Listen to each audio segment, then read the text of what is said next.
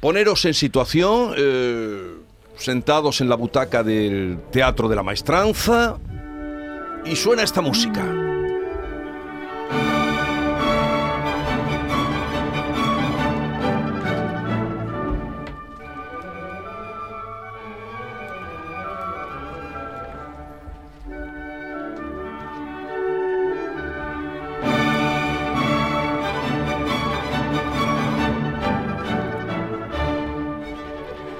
La obertura de las bodas de Fígaro que se estrena el próximo domingo a las 7 de la tarde en el Teatro de la Maestranza. Está con nosotros su director Emilio Sagi, director de escena de este montaje. Emilio, buenos días. Buenos días. Buenos días. ¿Qué tal por Sevilla? Muy bien, muy bien, aunque bueno, hoy llueve, pero, pero muy bien, muy contento de estar aquí y del trabajo en el Teatro de la Maestranza. Eh, ¿La función cómo está? ¿Está todo ya a punto? Está todo a punto, hoy es el ensayo general y está todo a punto y, y nada, la verdad es que en el Teatro de la Maestranza se trabaja muy bien, hay un clima de trabajo perfecto, todos los técnicos y todo el personal son estupendos a nivel de excelencia de cualquier teatro importante del mundo y, y muy contento con el eh, con, lo que con lo que está saliendo. Mm. Espero que el público también lo disfrute. Bueno, Emilio Sagi tiene un larguísimo recorrido eh, como director artístico, director de cine y también gestor de, teatros que ha dirigido. Mm, ¿Qué, mm, ¿Qué, bodas de Fígaro vamos a ver eh, a partir de, porque hay, son varias las funciones, pero el estreno es el domingo, este montaje qué, qué aporta o qué perspectiva le da a esta obra de Mozart? Yo siempre quise, mm, yo, mi, idea siempre para trabajar en cualquier ópera es basarme en la propia obra. Eh, dependiendo de la obra, de las características que tenga, la hago de una manera o de otra. No tengo un estilo mm, eh, mm, eh, que, que siempre hago lo mismo con todas las obras. Y en esta obra tiene la característica de la perfección. Es una obra perfecta, teatralmente y musicalmente.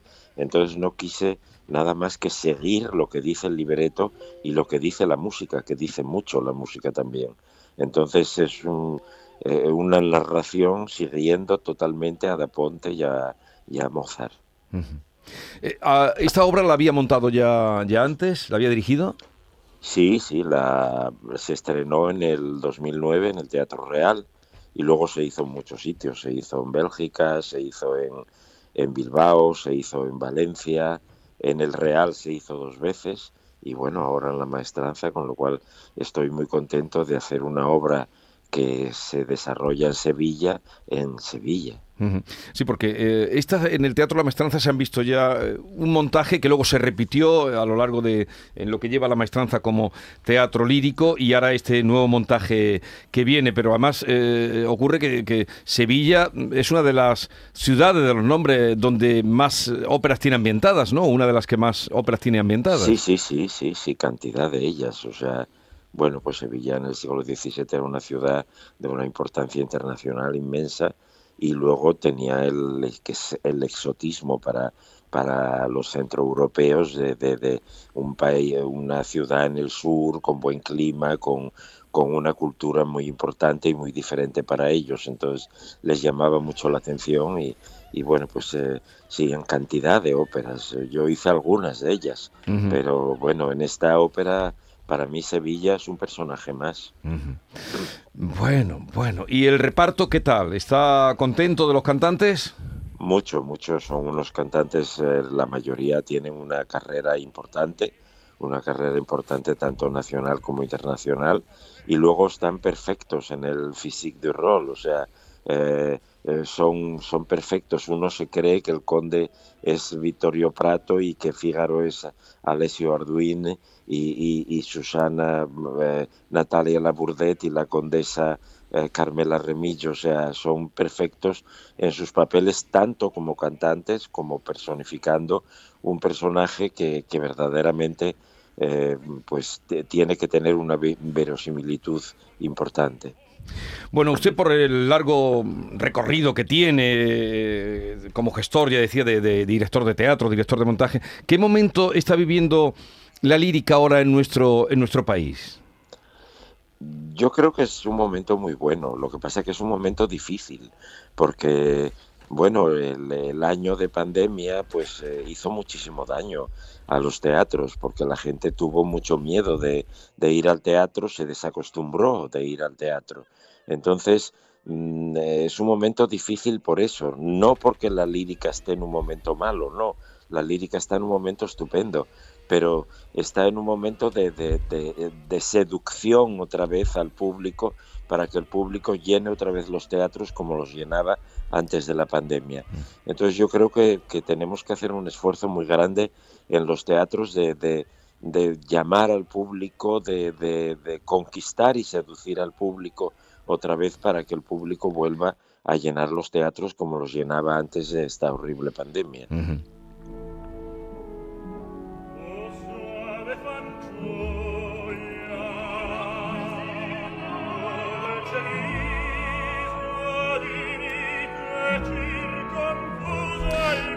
Este fragmento que estamos escuchando no es de la boda de Fígaro, que estábamos escuchando antes de fondo. lo recuerda usted, ¿verdad? Este. claro. ¿De dónde es? Claro que lo recuerdo, es de la Bohème, es el final del primer acto de la Bohème, el dúo O Suave Fanchula. Pero este el tenor y la soprano. De un montaje dirigido por usted. Bueno, sí, yo dirigí la Bohème muchas veces y bueno, y la voy a dirigir otra vez este año la voy a dirigir, en, bueno, el año que viene, el 23, la voy a dirigir en, en Pamplona, en el Teatro Baluarte, eh, la voy a dirigir en Alicante y la voy a dirigir en Tel Aviv.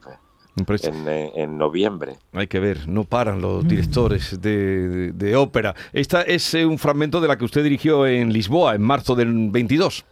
Ah, sí, sí, sí, la hice en Lisboa hace poco, sí, sí, sí. ¿Y usted se lleva bien con los directores de orquestas, siempre o...?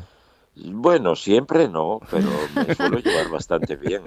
Yo creo que con los directores de orquesta o hay relación o no la hay, o sea, simplemente cuando la hay es maravilloso porque porque los dos vamos a, a intentar buscar el mismo resultado cuando el director de musical va por un lado y el director de escena por otro, pues no hay relación. Entonces el resultado puede ser interesante, pero puede ser también un poco nefasto. Entonces, eh, pero yo me suelo llevar bien, en general, con casi todos los artistas con los que trabajo, pero bueno, hay excepciones.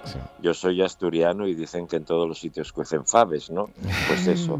Eh, hay veces que las cosas no van como tendrían que ir. Mire, estamos escuchando precisamente el Nabucco que usted dirigió en la Ópera de Oviedo, ahora que salía Asturias.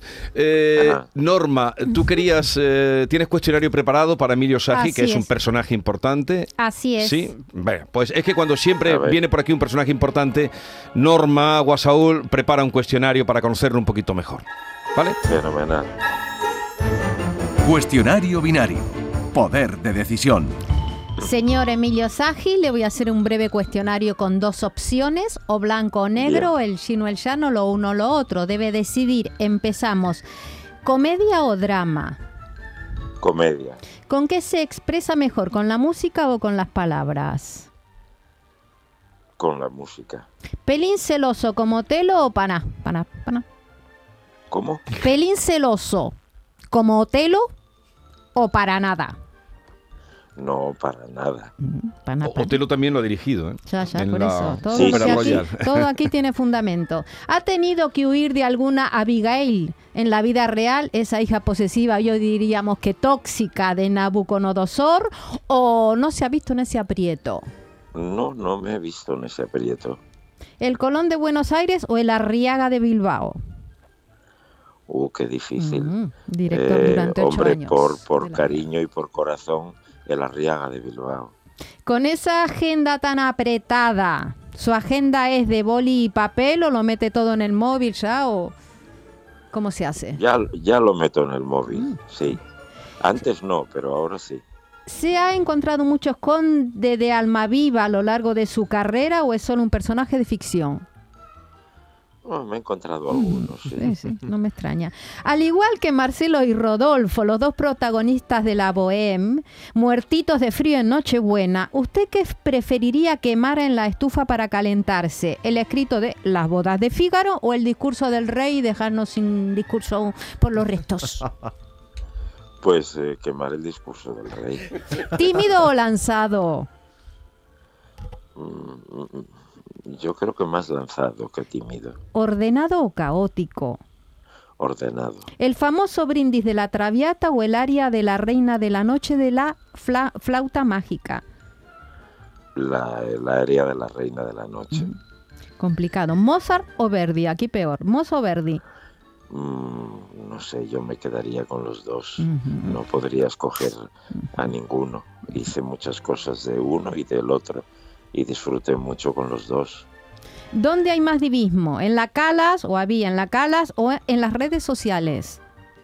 En las redes sociales, sin duda. y menos sustancia, ¿no? Y para terminar, para una noche de amor, ¿qué música pondría? ¿Ópera, un bolero de esto de no, reloj no marque Luis Miguel, o si amanece y ve de la jurado, reggaetón, en fin? ¿Qué le pone? Ninguna de esas cosas. ¿Qué pondría? Una, una balada pop de, de, mi época, ¿no? O sea, no sé, una balada de David Bowie o, oh. no sé, o de los Beatles. Eh, pondría eso. Bueno, pues muy bien, muchas gracias, lo apuntamos. Pues nada, feliz estreno, que vaya bien el próximo domingo, las bodas de Fígaro. Gracias, Emilio Sagi, por estar con nosotros y un saludo. Muchas gracias a vosotros. adiós, adiós. Fue un placer. Igualmente.